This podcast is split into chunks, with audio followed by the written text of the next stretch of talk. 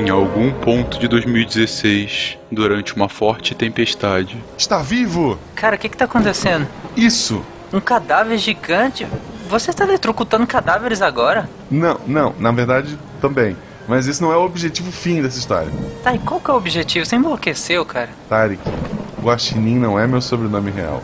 Meu sobrenome é Frankenstein. Você é um monstro! Cara, isso é muito preconceituoso da tua parte. Frankenstein é um antepassado meu, ele era o cientista. O monstro era só tipo, um monstro. Essa maldita história ferrou com a minha família. Por isso escolhi o apelido. e isso te dá o direito de eletrocutar um cadáver gigante. Veja, Tarek, ele está acordando. Olá, pessoas. Guaxa, onde é que tá o Silmar?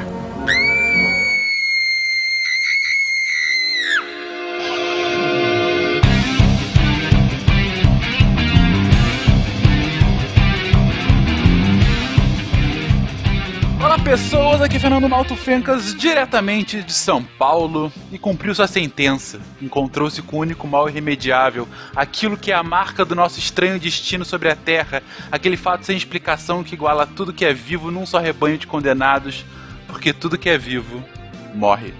Arnaldo Não. Jabor. Não. Clarice Lispector. Ariano Suassuna, cara. Às vezes é sensacional. É sempre Clarice Einstein. Salve, salve, amigos da ciência, diretamente do mundo inferior. Eu sou William Spengler. Carpe diem memento mori. Aproveite o dia. Mori, deve ser morte, momento até o dia da sua morte, é isso? É, Lembre-se de que vai morrer. Memento mori. Era um dos cumprimentos de algumas ordens religiosas durante a Idade Média. Aqui é o Fernando Maia, de Moarama, Paraná. É assim a vida, vai dando com a mão até o dia em que tira tudo com a outra. Zé Saramago. Profético, hein? Olá, aqui é Marcelo Rigoli, direto de Depois da Muralha, Porto Alegre. E some things in life are bad, they can really make you mad. Other things just make you swear and curse. When you're chewing on life's gristle, don't grumble, give a whistle. And this help things turn out for the best. And always look on the bright side of life. Always look on the bright side of death. Cara, é uma das melhores músicas da história do cinema.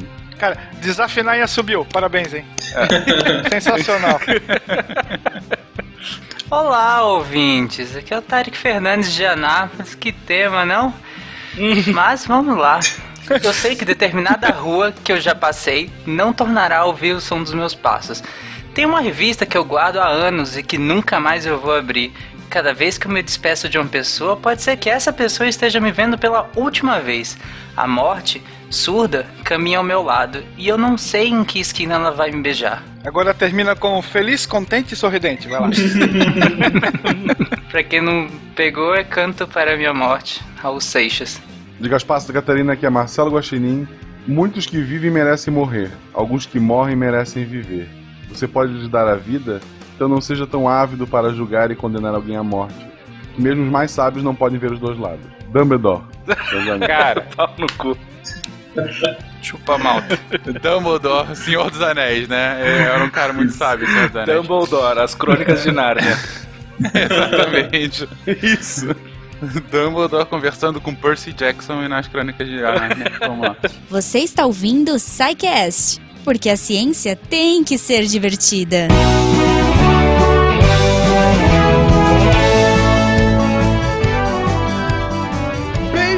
Bem-vindos a mais uma sessão de Recadilho do SciCast.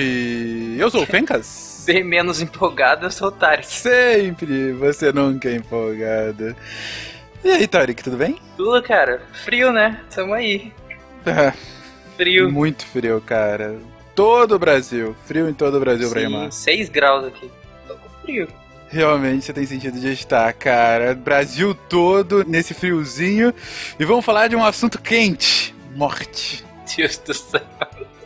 Ou não, né? Na verdade é um assunto bem frio. Enfim, antes de entrar nos recados, Queria só agradecer duas vezes. Primeiramente, a gloriosa equipe do Talking Cast. Em específico, ao Siqueira, que editou esse programa em tempo recorde. Delegado Siqueira. Nosso querido delegado Siqueira, que editou em tempo recorde. Cara, brigadíssimo pelo seu esforço. Você possibilitou que a gente estivesse aqui. Sim, beijo Talking Cast. E também queria agradecer muitíssimo a ajuda pontual e providencial, deveras importante, do nosso querido Eloy, quanto do nosso ouvinte Danilo Pastor, que ajudaram o Portal Deviante a voltar ao ar nessa semana, porque, gente, tava fogo.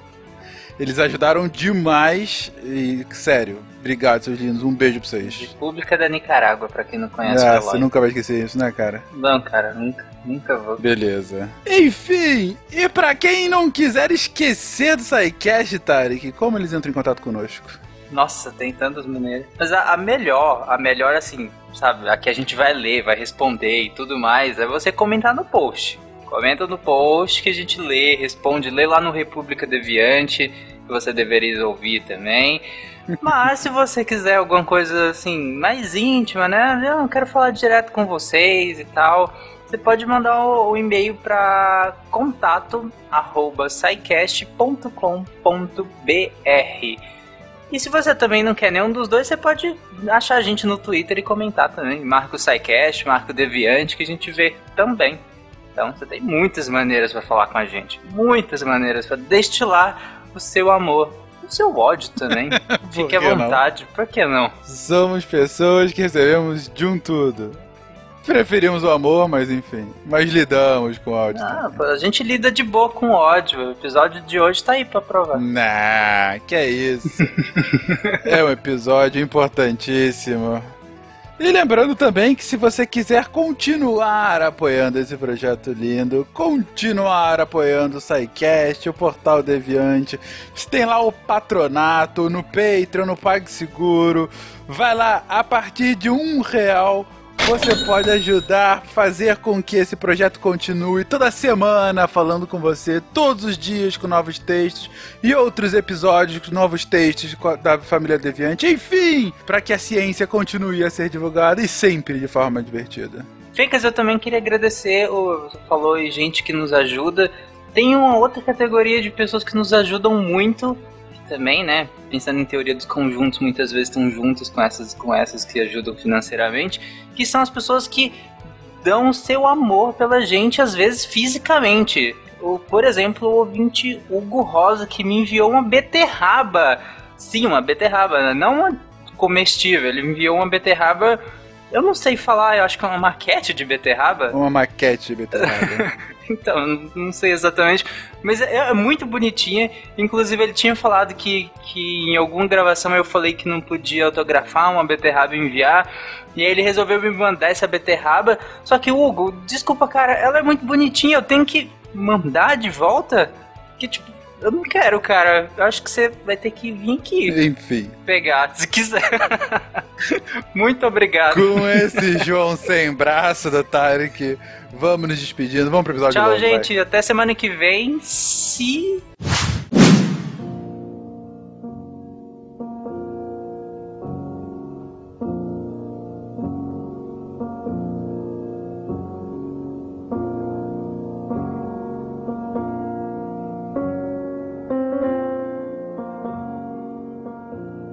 Há muito tempo, no Tibete, uma mulher viu seu filho, ainda bebê, adoecer e morrer em seus braços sem que ela pudesse fazer nada.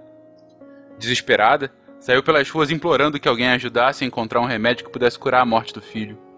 Como ninguém podia ajudá-la, a mulher procurou um mestre budista, colocou então o corpo da criança a seus pés e falou sobre a profunda tristeza que estava abatendo. O mestre então respondeu que havia sim uma solução para sua dor.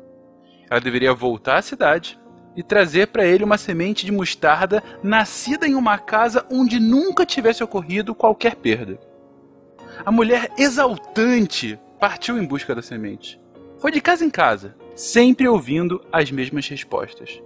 Muita gente já morreu nessa casa. Desculpe, já houve morte em nossa família. Aqui, nós já perdemos um bebê também. Depois de percorrer a cidade inteira sem conseguir a semente de mostarda pedida pelo mestre, a mulher finalmente compreendeu a lição.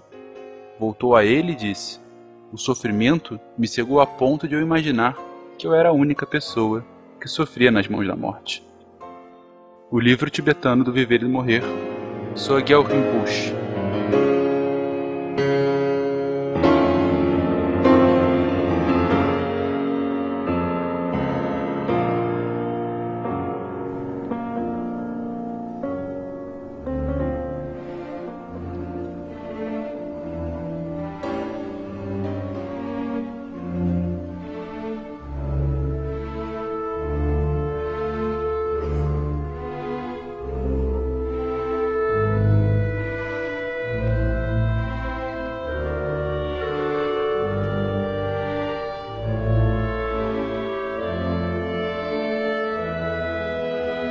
Queridões, vamos começar aqui um programa interessante, um programa bem, falar diferente.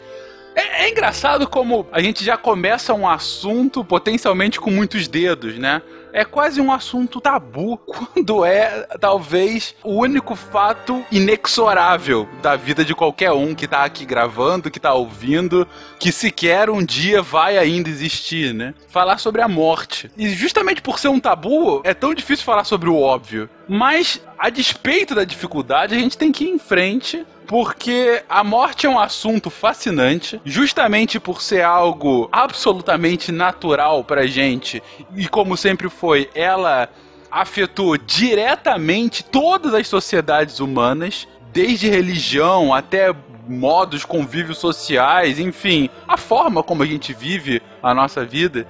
E é imprescindível que a gente possa estudá-la, né? Que a gente possa de fato falar sobre o que afinal é a morte, o que a ciência tem a dizer com a morte, como ela influencia paradoxalmente a nossa vida. E tem um nome para a ciência que estuda a morte, tanatologia.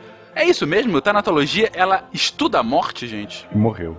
E morreu. Morreu. A própria definição né, de tanatologia, a definição mais dura, que seria a ciência que estuda a relação do homem com a morte e com o morrer em si também. E aí, tanto aspectos físicos, né, biológicos, quanto os aspectos psicológicos disso, aspectos sociais disso também. A tanatologia também estuda isso. O nome vem do grego, né, Thanatos, que é o deus grego que personifica a morte, então daí vem o nome tanatologia. E morte, a palavra morte, que é latim, mors também, ela é justamente a cessação de todos esses processos biológicos que compõem o ser humano. Inclusive, é interessante essa definição de cessação de, de processos biológicos, porque pensar ela como um estudo, que é a tanatologia, pode parecer uma coisa muito antiga, mas não é tão antiga assim. Pensar ela no sentido de cessação de processos biológicos. Porque a morte, ela vem, como a gente vai falar daqui pra frente, ela vem carregada de uma série de significados. A passagem para a morte, o momento da morte, ela tem uma série de significados e de funções sociais. É só você pensar nas grandes religiões. Pensa nas três maiores religiões do mundo, da história da, da humanidade, e tira o fator morte delas. Sabe? Elas desmoronam. É, é que quando a gente pensa na morte como a ausência de alguma coisa, a gente está dando para ela um aspecto negativo. Não negativo no sentido moral, mas no sentido de um espaço negativo, na ausência de algo. E quando a gente pensa no sentido como o Tarek está comentando, a gente está falando de que normalmente na mitologia, como a gente vai ver, ela acrescenta algo, né? Então a morte é a passagem para algo, ela vai trazer um significado muito além disso. Eu gosto muito dessa definição enquanto o estudo de um fenômeno, porque ela não fica restrita à definição que se dá para o fenômeno em si, é a morte. Aí, a que isso se circunscreve? Bom, isso está aberto a debate. É como o cast de surgimento da vida, né? Então, assim, bom, o que, que é a vida, como se define, enfim, isso ainda está aberto a debate, mas a gente sabe que é a biologia que estuda. Eu acho que isso que é o legal, sabe? Dessa definição que se atém mais ao fenômeno. Né? Acho que isso que é bacana da tanatologia. Uhum. E só para fechar o meu pensamento, como eu estava falando, a questão do que é interessante você transformar não transformar, mas é uma outra vertente da visão de morte. Não é só mais um, um fenômeno que você precisa pensar sobre ele enquanto fenômeno transcendental, e sim uma cessação de processos biológicos que tem uma função social extremamente importante ao longo da história da humanidade, mas quando você traz para o campo científico duro das ciências médicas, ela é a cessação de fenômenos físicos e fenômenos biológicos. Então, quando você pensa na morte como um problema técnico, por exemplo, um dos primeiros indícios de morte desde sempre era ver a cessação dos batimentos cardíacos, né? E da frequência respiratória também. Então, quando você vê isso como um problema técnico, você parte para a solução desse problema técnico. Se o problema é parar o coração, vamos ver um jeito para que o coração continue a bater. Não, o problema é parar a respiração. Então, vamos ver um jeito da, da gente continuar com essa respiração. E assim sucessivamente a gente foi pesquisando esses processos e melhorando cada vez mais a sobrevida, entendeu? Tudo partindo de uma definição técnica do que é morte. Alguns pesquisadores da área das ciências humanas, em especial historiadores e antropólogos, dizem que o medo da morte é basicamente o fundador de todas as culturas, porque ele funciona como o pivô, talvez o motor para todas as civilizações. Então, a partir de um desejo de, de permanência que se desenvolveriam então crenças, instituições, ciências também, artes, técnicas, até mesmo organizações políticas, econômicas e sociais. Então, vamos pegar aqui os pontos iniciais. Primeiro que a morte fundamenta a nossa vida. Isso tá bem claro com essas falas iniciais, tanto do Tarek, quanto do Rigoli, quanto do Will. Porque, disse o Will agora, o medo da morte é o que acaba motivando. Diz o Tarek, por ser algo que é inexorável à vida de todos e por ser aquele mistério, o Rigoli comentou, justamente está associado ao que vem a vir, né, que ninguém sabe. Então, uma explicação a isso sempre tá numa áurea de mistério, né? Então ela acaba fundamentando essas religiões. E uma curiosidade, o Tarek comentou de Thanatos, né? Em grego, morte não é à toa que o, o vilão lá, o Thanos, tem a origem nessa palavra e ele tem aquela relação de querer conquistar a morte a sua amada. E ainda nos quadrinhos, também daria para comentar que a morte é um dos sete perpétuos das histórias do Sandman, lá do Neil Gaiman. Junto com destino, sonho, destruição, desejo. Ela tem uma aparência física de uma jovem adolescente, basicamente gótica, e é um personagem extremamente interessante nas histórias. Mas eu volto no que Rigo e Tarek falaram agora. A morte, como fenômeno, ela é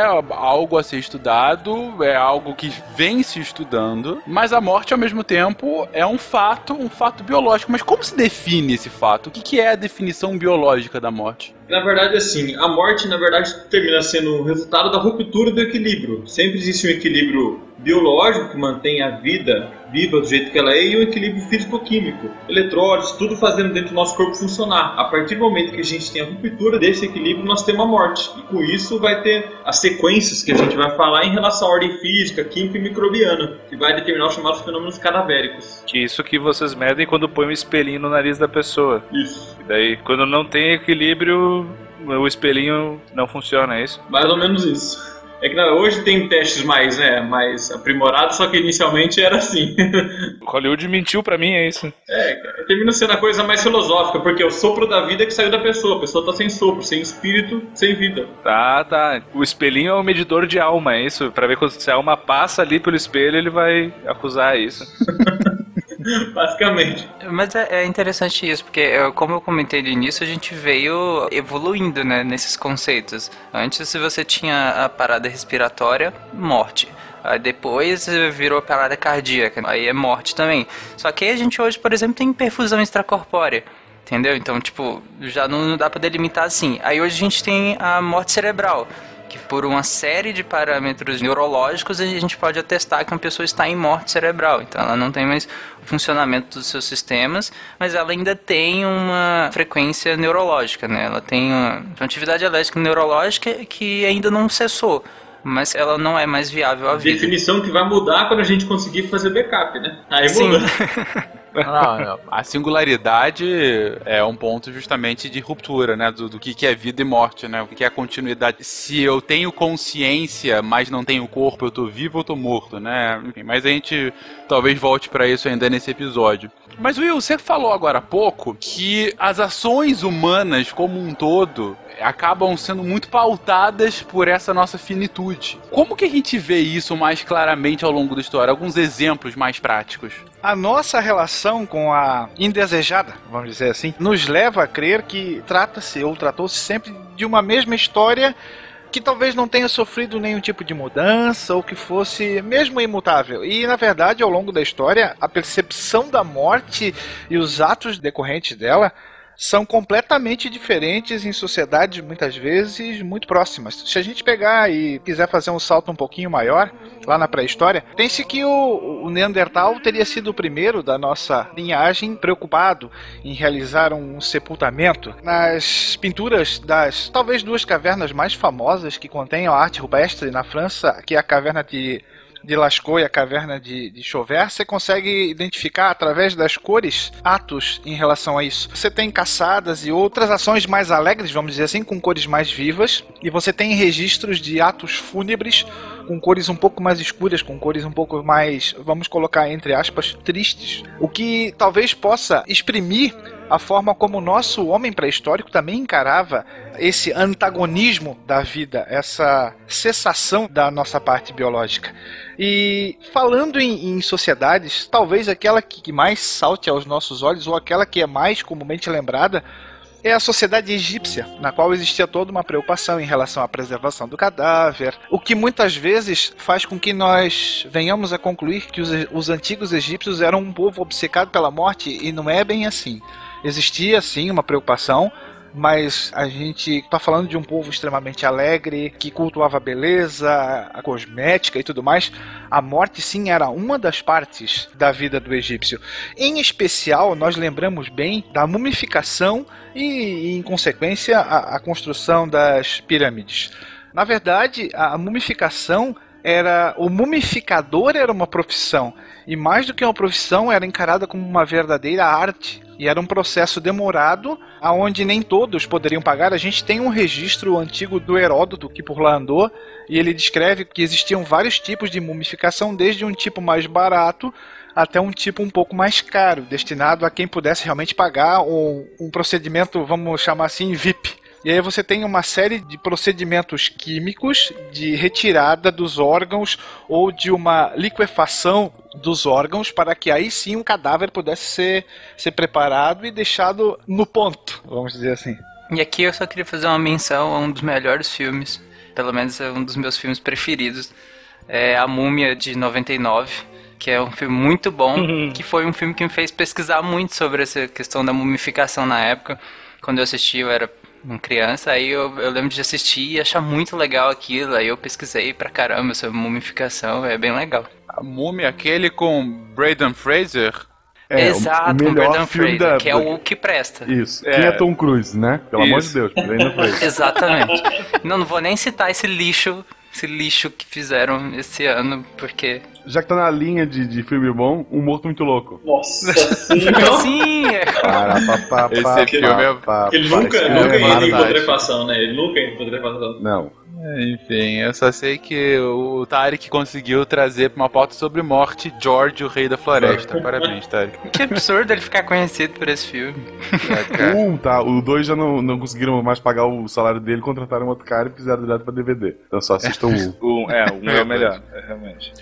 A morte vem de longe, do fundo dos céus, vem para os meus olhos, virá para os teus, desce das estrelas, das brancas estrelas, as loucas estrelas, trânsfugas de Deus, chega impressentida, nunca inesperada, ela que é na vida grande esperada, a desesperada do amor fratricida dos homens, ai dos homens, que matam a morte por medo da vida.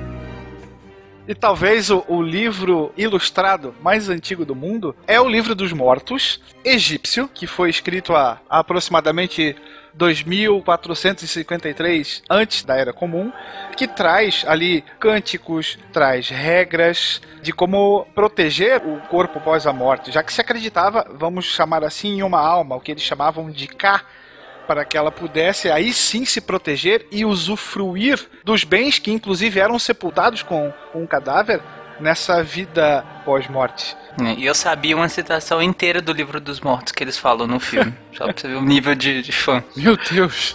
Tem a- a- ali a questão da mitologia, o pesar do coração do morto, né? A questão de ser mais leve que uma pluma. De aí ele poder, caso o coração fosse mais leve que a pluma, ele teria tido uma vida virtuosa e não seria destinado ao submundo, vamos dizer assim, mas o K poderia prosseguir nessa sua jornada pós-morte.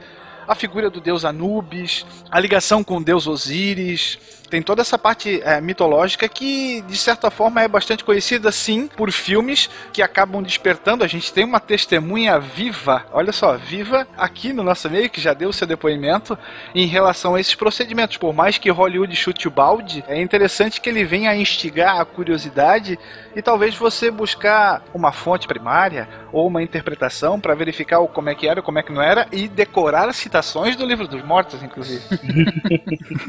Mas, Will, uma coisa que eu acho bastante intrigante é como você tem uma evolução, ok, de algumas centenas de anos, é verdade, só que em regiões relativamente próximas na Europa, você tem, por um lado, gregos e romanos que tinham um trato com a morte, ainda que não fosse uma coisa tão, tão próxima como era com os egípcios, era de certa forma um, trato elegante. Você tinha o Hades, Vamos dizer assim, o cadáver era desinfectado por parte dos gregos, se lavava com essências aromáticas, se envolvia ele em uma mortalha normalmente branca para representar a pureza, sempre com o rosto descoberto para que a alma pudesse enxergar o caminho que ela deveria fazer até o outro lado. E em algumas situações, ou em quase todas as situações, na verdade, se colocava uma moeda em cima da boca do cadáver. E essa moeda seria destinada ao barqueiro Caronte, que é quem levaria, o responsável por levar a alma da pessoa até o mundo inferior, que eu comentei lá no começo, atravessando os cinco grandes rios do mundo inferior. Então, você já dava ali a- a- o pagamento para o taxista, para que ele pudesse fazer o teu translado para o outro mundo.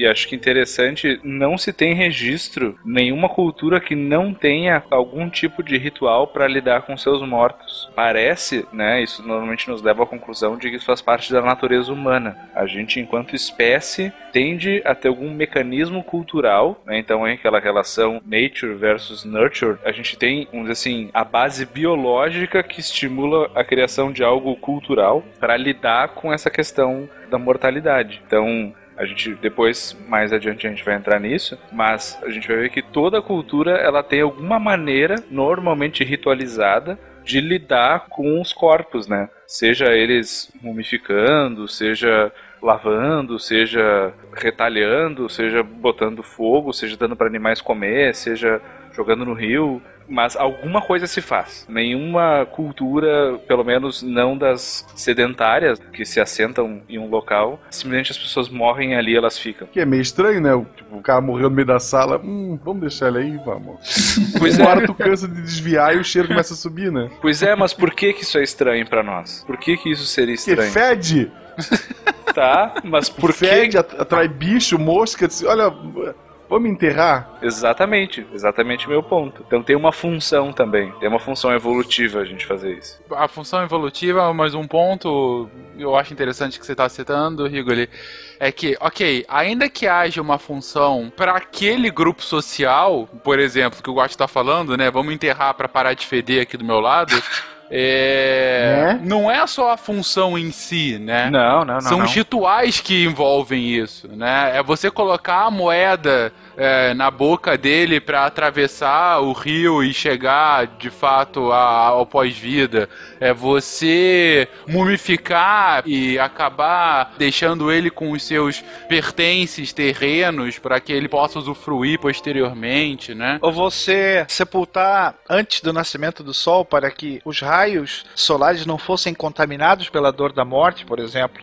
É, você colocar um cristal na frente da porta da casa para que a dor da morte não contaminasse outros ambientes, para que esse cristal absorvesse a contaminação da morte. Isso tudo na Grécia ainda, né? Ou ainda por cima o pãozinho de mel Normalmente você coloca um pauzinho de mel próximo do cadáver na sepultura, que era para agradar o Cérbero, que era aquele cão de três cabeças que guardava as portas do inferno, vamos dizer assim. Guardião do inferno de Hades. Ele curtiu um pãozinho de mel, um bicho. Pãozinho de mel, três cara- cabeças que cospe fogo. Cara, azedo, imagina a azia, que para cuspir fogo o cara tá numa azia, né?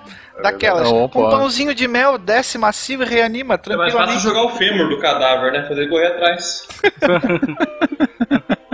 Mas o que eu ia citar anteriormente Will, é que, a despeito dessa relação, vou colocar muitas aspas aqui, saudável com o fenômeno morte, você tem uma mudança abrupta, ainda que por um tempo grande, algumas centenas de anos, mas você já tem uma outra visão da morte na Alta Idade Média e uma completamente distinta lá na época do Renascimento. A relação homem e morte, durante a Idade Média a gente pode até falar em duas fases. No período da Alta Idade Média, uma mais, vamos dizer assim, domesticada, uma mais íntima. A morte era mais presente na sociedade, a gente tem uma expectativa de vida muito baixa, você tem guerras e pestes que assolam e aonde você vê mais um cadáver na rua. É o que? É basicamente o que acontece ali no cálice sagrado. Você passa o coletor de, de Bring out your cadáveres e você dead!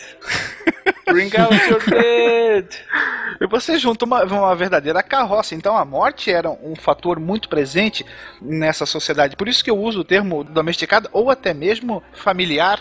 Morrer era encarado como uma naturalidade e a consciência da morte era muitas vezes tão íntima que o próprio moribundo, aquele doente, percebendo que ele já estava nas últimas, ele se recolhe para o seu lar e começa os preparativos especialmente para o perdão para que ele conseguisse a vida após a morte, já que a morte muitas vezes repentina tinha pegava mal, vamos dizer assim, porque não teve toda uma preparação, ele não se confessou e na mentalidade da época aquilo praticamente iria inviabilizar a partida da alma para o paraíso. Olha só a diferença gigante que nós temos aqui em relação a isso. Aqui a morte é natural, é algo corriqueiro, é algo do dia a dia. Só que existia esse medo, ou vamos dizer assim, essa preparação para o morrer. Isso muda um pouquinho durante a Baixa Idade Média. Sim, nós temos uma presença forte religiosa, mas aqui a morte começa a ganhar aquele sentido pejorativo. Então ela é sim sinônimo de fim dos tempos. É, e aí você tem a literatura espalhando, iluminura as pinturas, e nós temos aquela caracterização clássica da morte que todo mundo conhece, que é aquele esqueleto, com, normalmente com uma capa, e uma foice, que é a ceifeira ou ceifadeira, né, vinculado à, à colheita. Então você tem o que? Agora a morte é o que? É horror, é medo, é podridão, é mau cheiro. E aí você tem novamente aqui um terço da população europeia sendo varrida pela peste bubônica. E logo em seguida nós temos a chegada da Inquisição, que faz com que a ideia de morte estivesse ainda mais presente, mas aqui com toda uma carga, vamos dizer assim, negativa. A morte basicamente é um castigo de Deus para o homem nessa época. Fica cada vez mais latente aí essa questão realmente de punição, de findar o seu tempo na Terra antes que você possa de fato ou louvar o Senhor o suficiente para ascender aos céus ou para acumular riquezas e assim agradar também, como é de algumas correntes do protestantismo. Mas enfim, é a morte como de fato a finalização, muitas vezes abrupta e sempre malquista, né? Sim, o grande medo, né? O grande medo. De você não medo. ter a sua garantia da vida após a morte. Ou o próprio inferno. O que eu tô achando mais interessante nessa evolução desse pensamento, ainda que a gente não esteja entrando muito nisso, a gente tem outras coisas pra falar, é da gente observar como isso vai se moldando ao longo do tempo para chegar nessa visão atual que a gente tem de morte, já dando um novo pulo, né? Que a sociedade ocidental continua encarando a morte como não uma passagem, mas sim o fim de uma história. Claro, aqui a gente entra um pouco de filosofia e até um pouco de autoajuda, né? Mas é aquela coisa. Talvez seja o medo mais tolo que a gente tenha, né? A- ainda que seja o com maior senso, ao mesmo tempo é o mais tolo. Porque é o medo do inexorável. Eu entendo o que tu quer dizer, assim, Vincas, é que ele é o mais justificável no sentido de que é o único que a gente tem certeza, porém ele é tolo da gente se preocupar por antecedência. Exatamente. Né? No sentido de que a gente não sabe quando vai ser, então A gente não sabe quando vai ser, mas a gente sabe que vai ser. Não é aquela coisa, ah, será que um dia eu vou morrer? Não, isso vai acontecer. A gente não sabe quando, a gente não sabe o momento, a gente não sabe o que a gente vai fazer até lá. Se vai ser amanhã, se vai ser daqui a 50 anos, né? Mas. A gente vive como o Peru, né? Que morre de véspera, né? Ah, Eu fiquei bem preocupado antes de tu encerrar. Fiquei muito preocupado. O que quer dizer é, com isso? eu sei que eu já construí uma certa fama, mas às vezes eu falo coisas sérias. mas sim, é que o problema do medo da morte é a gente mudar as coisas em vida pelo medo da morte. Então, assim, a gente tem que estar ciente da morte, mas não temer ela. Agir sabendo que vai morrer, mas não com medo de que vai morrer. É, tem uma diferença. Acho que essa é a diferença. Não precisa a gente, por exemplo, ah, vou ficar trancafiado dentro de casa porque se eu sair eu posso morrer. A busca pela imortalidade, né? o fetichismo talvez da juventude eterna, a ideia do progresso e aí a ideia da ciência em fazer com que você viva mais. Acho que a questão da própria morte virar um tabu tem muito a ver com isso. O quanto mais a gente se afasta dela em termos até de pensamento, torna ela algo menos tangível. Então, assim, por exemplo, título de curiosidade, né? Em inglês a gente tem o termo living room. Vocês sabem por que, que existe esse termo? Isso foi um lobby das funerárias para se fazer funeral fora de casa, fazer velório fora de casa, porque as pessoas faziam velório dentro de casa. A morte deixa de ser familiar, né? Isso. Ela passa a ter um local específico, os cemitérios vão pra fora dos muros da cidade. Tô falando esse negócio de tabu. Tem algumas vertentes que falam que a morte, inclusive, ocupa o lugar do sexo depois da Segunda Guerra Mundial em relação ao tabu. Né, após as grandes guerras nas décadas subsequentes, Eu prefiro fazer sexo que morrer. Faz sentido. Faça amor, não faça guerra, né? Sempre que me der essas duas opções, sexo, certeza. E essa questão da morte até mais limpa, né? Essa questão higienista da morte, acho que eu já comentei em outros sidecasts também, que isso vai transitando da morte doméstica para a morte nos ambientes estéreis dos hospitais, né? Isso vem desde da época, principalmente com a hanseníase, né? Que você tinha locais em que as pessoas doentes ficavam todas juntas, né? Foram formando esses locais, né? E assim surgindo o hospital, como eu já falei em vários casts, é uma noção moderna, não é antiga. Então é esse local onde as pessoas vão doentes vão para se curar ou no caso eventualmente para morrer também, né? Nesses locais. Então a morte ela se distancia da família. Assim, o próprio cemitério também é um conceito que ou você era enterrado dependendo do seu nível social na igreja ou mesmo em casa. Então era um convívio diário e com, com a morte. Era uma, uma questão normal. Não normal, acho que nunca foi tão normal assim. Natural. Mas muito menos do. É, muito Como menos do que deveria é ser. mais natural. Como é, exatamente, ser. como deveria ser. Muito menos que é hoje em dia, que é uma coisa muito separada, uma coisa carregada de significados negativos e pesada de ser falada. A gente vem dessa questão até higienista de relegar a morte aos Mas isso, hospitais. Tarek, acho que a questão da morte, desse conceito mais higienista que você comentou do, da hanseníase, ou mesmo da tuberculose, né? Brasil tinha hospitais de tuberculose, as pessoas ficavam lá, geralmente era em altitude mais alta, no lugar mais alto, porque essas doenças eram doenças transmissíveis. Então, assim, eles viam que não, é importante essa pessoa estar lá para se tratar da maneira mais estranha possível, que não funcionava, ou para morrer lá, porque se ela morrer lá ou se tratar lá, se ela evoluir para cura ou não, ela não vai passar para ninguém aquela doença. É que hoje o conceito que a gente dificilmente tira cultural porque as pessoas morrem nos hospitais de doenças não transmissíveis. Então é difícil você trazer de volta a morte pro meio da família brasileira, Pro meio É. da sala, Sim. pro literalmente. meio da sala. É, literalmente. Muitos desses hospitais se transformaram em hospitais psiquiátricos. Aproveitando que o, o Maia falou, hoje inclusive tem conceitos de lugares para morrer. Diferente do que é o hospital mesmo, né? Hoje você já tem conceitos de lugares para morrer mesmo. Você chega até um certo ponto de certas patologias em que a família e o próprio doente escolhem ir para esses lugares onde ela vai ter um, um cuidado não intensivo no sentido de prolongar a vida demais, mas no sentido de garantir uma morte um pouco menos dolorosa, restringir um pouco os cuidados paliativos, né? E aí a pessoa ela vai tendo uma morte entre aspas um pouco mais natural. Ou saudável, né? Se é que pode chamar de si, mas uma, uma morte um pouco mais saudável, natural, nesses lugares que são próprios para morrer. Inclusive tem um termo, né, que a gente chama de ortotanásia, que é justamente permitir que o paciente morra naturalmente. Com a presença dos seus, com a presença da família, não num leito de UTI é, isolado, onde você recebe meramente a comunicação que ele se foi. Por mais absurdo que, que, seja o termo, você humaniza o momento da morte. Inclusive, hoje você tem certidões que você preenche, você assina, ainda, mesmo não estando doente nem nada, quando você quiser.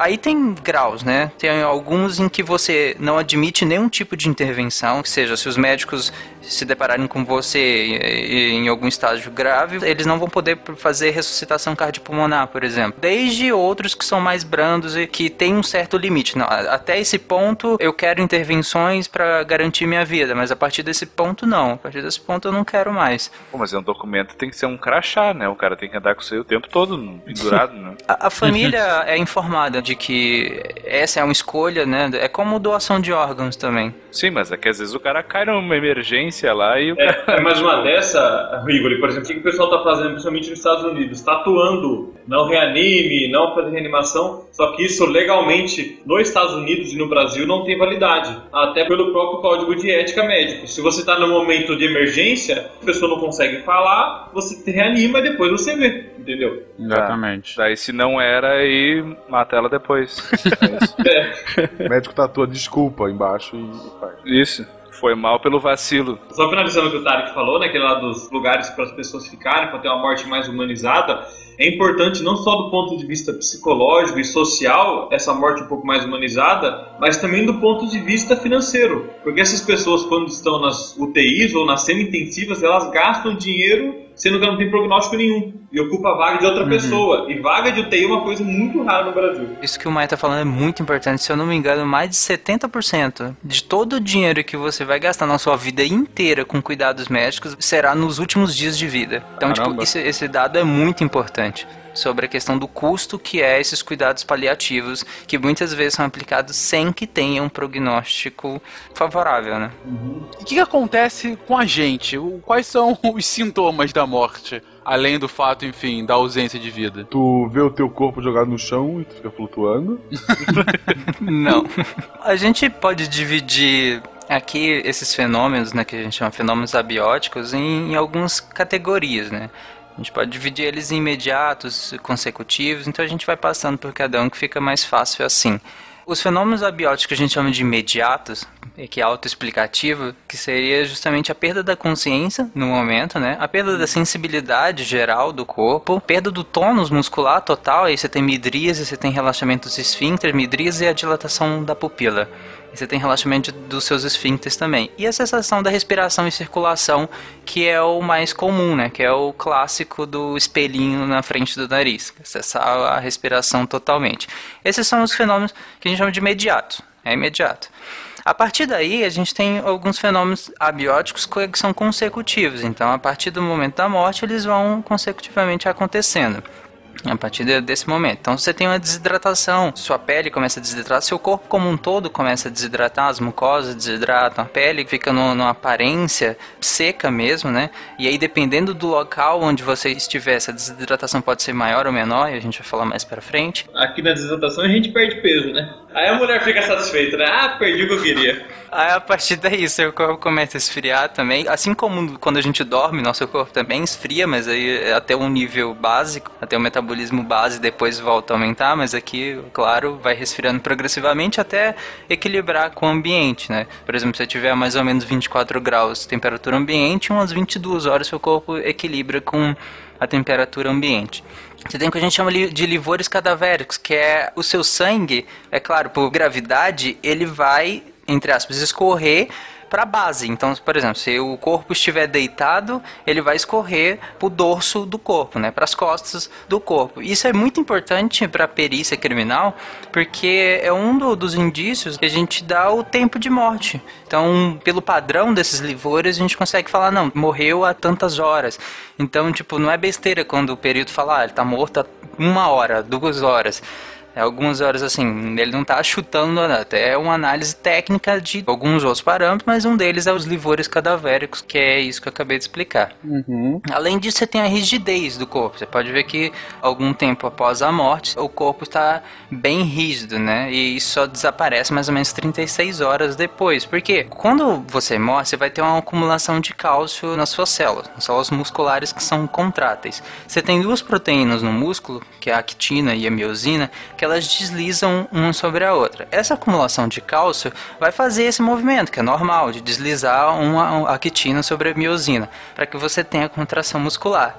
Só que o que faz voltar é justamente o papel da ATP, que a gente explicou lá naquele cast de célula, que é adenosina trifosfato.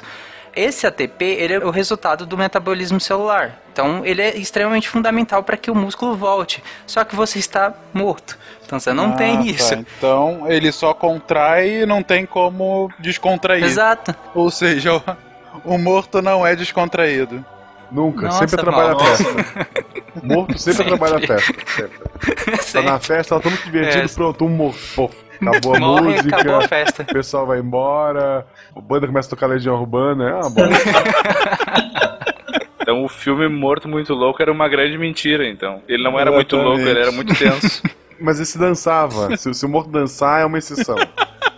Mas esses então que eu citei até agora, que foram os fenômenos consecutivos, eles acontecem normalmente, mas eles não alteram a forma, né? A forma do corpo. Ele, ele acontece mais internamente. Você vê externamente eles acontecendo, mas eles não vão alterar. Alguns fenômenos, eles são o que a gente chama de fenômenos transformativos, justamente porque eles vão transformar. O primeiro deles que a gente pode comentar é a autólise, que é justamente a lise celular, ou seja, é a degradação propriamente dita do seu corpo. Então, as suas células param de funcionar. Lá no cast de células também a gente chegou a citar os lisossomos, que tem uma série de enzimas dentro deles. Ele é como se fossem bolsinhas de enzimas. E eles começam a liberar essas enzimas e corroer internamente a célula, porque ela está sem metabolismo e ela começa a se degradar. Então pensa, todos aqueles aminoácidos, aquelas proteínas, aqueles carboidratos, tudo que estava ali vira uma sopa, né? Porque tá lá, não, não é degradado, não sobe. Então vira, acaba virando uma sopa dentro do seu corpo. Por conta dessa sopa inteira que tá lá de decomposição, é que vai ser virar uma festa dos germes, das bactérias, do- dos, dos protozoários, do- dos micro-organismos de modo geral. Então você vai ter uma proliferação bacteriana aeróbia, anaeróbia gigantesca no corpo, e aí que começa pelos intestinos, obviamente, né? Exceto no, no feto, que aí vai começa geralmente pelas vias aéreas. Mas no, no adulto ele começa pelos intestinos, por óbvio, né? Que é a maior concentração de bactérias Aham. do seu corpo. Não vai comentar o espasmo cadavérico? Os cadáveres guardam a posição em que foram surpreendidos pela morte? What the fuck? Que bonito, né? Isso. Como assim? É porque justamente dependendo da maneira que você morre, pelo rigor mortis, você acaba se mantendo na posição em que você morreu. Tipo Chaves, assim, quando dá um. Exatamente. Chaves. Então você acaba mantendo também a posição dependendo do- da causa da morte. Isso é, não é tão comum, mas depende da causa da morte. Susto da bruxa do 71 chamando de Satanás. Essa era a Eu casa da imaginei morte. uma coisa assim. Tá, mas assim, aquilo ali não é simplesmente assim, ah, depois que tu morre tu não te mexe mais, não é isso. Não, você volta depois. É o período, depois de 36 horas você volta, mas é o período que você fica naquele momento. O espasmo não é o último. É assim, perguntar se o espasmo não é a última etapa, não, não é. Não, não é. Porque depois que, como eu falei que precisava do ATP, né, pra voltar e não tem mais, só que o que segura é que são tão duas proteínas grudadas uma na outra segurando a rigidez do músculo. Só que com a autólise que eu acabei de explicar, essas proteínas estão se degradando. Então, como elas se degradam, relaxa. Mas não relaxa porque é um mecanismo natural, como a própria contração é. Relaxa porque as próprias proteínas foram degradadas. O próprio músculo está sendo degradado. Então aí você não tem mais o rigor mortis. Então depois de um tempo, depois que começa essa autólise, depois que começa o que a gente chama de putrefação, o rigor é desfeito porque você não tem mais como as proteínas segurarem esse rigor porque elas estão sendo degradadas. E se vocês acham que o rigor mortis ele acontece de fato, que a morte é instantânea, vejam a cena de morte do filme Karate Kiss, um filme turco de 1973. o link está no post. Específico, malta.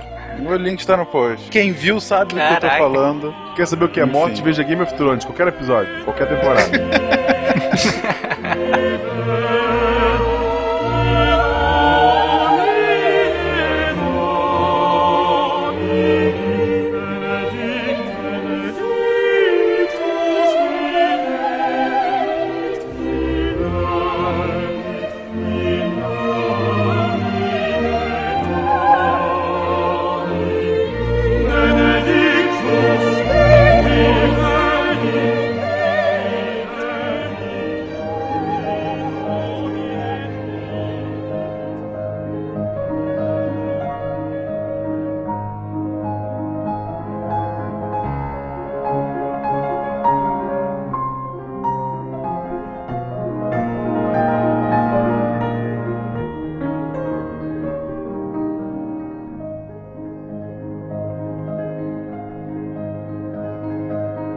eu falei, essa sequência de eventos toda vai dar origem à putrefação, né? Que aí tem aquelas características que são clássicas. A cor do corpo começa a alterar, você tem uma tonalidade um pouco mais verde escura pela oxidação da hemoglobina, que é parte constituinte do sangue, né? Das hemácias, estão dentro das hemácias que carregam oxigênio no seu sangue. Então você vai ter uma coloração um pouco mais esverdeada escura. O corpo, depois de uns dois, três dias e durante algum tempo, ele começa a inchar porque a atividade dessas bactérias anaeróbicas dentro do corpo começa a ter uma produção de gases, gases alguns tóxicos inclusive, que inclusive coloca em risco trabalhadores que, que trabalham com isso. Por exemplo, coveiros, que às vezes tem que fazer exumação de corpos. Eu tô falando isso porque uma vez eu vi um documentário sobre isso. E eles não têm EPIs básicos, muitas vezes, em boa parte dos cemitérios brasileiros, para fazer exumação de, de corpos, por exemplo. Então eles se expõem a vários tipos de gases tóxicos que prejudicam muito a saúde deles. A volta dos mortos-vivos, Jorge Romero. hein? E morreu. Coitado, morreu. Aqui já. É. E não voltou ainda, né? Não, ainda não. É verdade. Pessoal, até o momento da gravação ele não tinha voltado, a gente não se responsabiliza do que É. aconteceu depois. Mas até a sexta ele volta? Sim. Pode ser.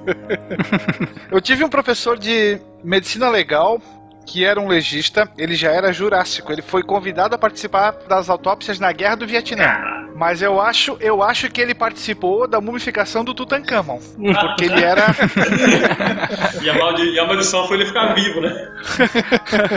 e ele algumas vezes levou a minha turma para fazer exumações. E ele tratava aquilo com uma naturalidade, parecia que ele estava fazendo uma salada. Assim, ele nem olhava para onde estava cada órgão e falava: ó, aqui é isso, aqui é isso, aqui faz assim, esses, esses são os efeitos por causa disso, disso, daquilo. Cara, sensacional. Eles, bom, fazendo a vida toda aquilo ali, Guerra do Vietnã, não é à toa que o cara tinha um conhecimento, uma experiência de vida na profissão gigantesca. Eu ficava embasbacado vendo ele fazer tudo aquilo assim, como se fosse algo extremamente fácil, simples. Querendo ou não, você tá lidando com um cadáver e aquilo te choca num primeiro momento, né? E aquilo era o, o, o métier dele. Ele tava igual pinto no lixo ali, fazendo o que gostava e dando aula, literalmente, sobre aquilo. Eu acho bizarro. Antes, antes dessa gravação, eu vi um filme com a, com a Beta agora, que era Autópsia de Jane Doe, uma coisa assim. Que, tirando a história toda absurda que acontece, mas basicamente o- a história se passa no porão de uma casa, que é um lugar de autópsia, tipo, privado. Tipo, nos Estados Unidos tem estados que as pessoas podem abrir uma empresa de autópsia e tu pode fazer isso no teu porão. Tipo, por que eu faria isso? Caraca. Por que não, né? É, por que É não? crise. Olha, tá muito gastronômico. O Tarek falou em uma sopa, né?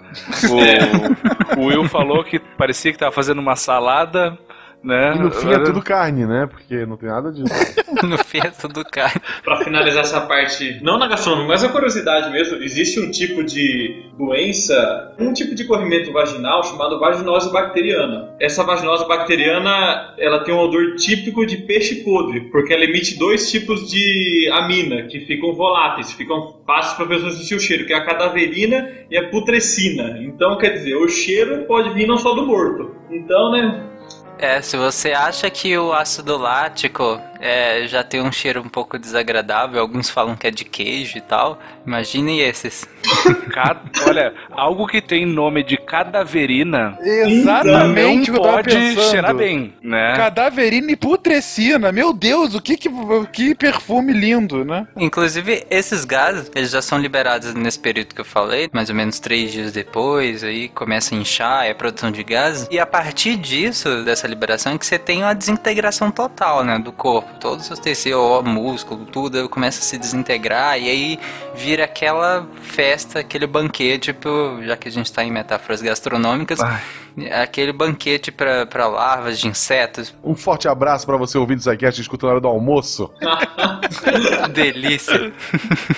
E por fim, claro, depois que os insetos fazem essa limpeza toda, adubam a terra para crescer nossas queridas plantinhas, é o último período que é a esqueletização, que é justamente a formação desse esqueleto, né, limpo já e que vai ficar lá enterrado, se estiver enterrado ou não, e que depois de alguns, vários, muitos e muitos anos pode virar pó, porque ele perde a parte biológica dele, né, um pouco mais rápida, a parte viva dele, fica só a parte calcificada que com o tempo pode se degradar também. Do pó ao pó. Do pó ao pó. Exatamente. É, é, Adubando a terra. Além desses fenômenos, esses fenômenos que nós falamos agora, que são os transformativos, eles podem ser tanto os destrutivos, como esse que eu falei até agora, quanto os conservativos, que aí eles vão, é, como o próprio nome diz, conservar o corpo. E tem a, a saponificação, que é um pouco menos comum, que acontece em cadáveres com acúmulo de gordura muito grande, então você tem a reação de algumas substâncias químicas com esse panícula adiposo, esse tecido adiposo, que acontece essa saponificação e preservação do cadáver. Ou a mumificação, como a gente falou agora há pouco, mas essa de maneira natural, em alguns ambientes muito, muito secos e quentes, pode acontecer uma desidratação tão intensa do, do corpo que o ambiente interno não é propício para a proliferação bacteriana para que ela faça todos aqueles processos que a gente descreveu até agora. Então, como não tem essa degradação, o corpo fica mumificado justamente porque ele não tem um ambiente propício para que ele se degrade. Ele é mumificado naturalmente. Isso é uma mumificação natural. A, a, imensa maioria das múmias encontradas no Egito são desse tipo. As pessoas com menos posses, elas eram sepultadas, vamos dizer assim, de uma forma comum, e a própria geografia, o clima do local se encarregava de realizar essa mumificação.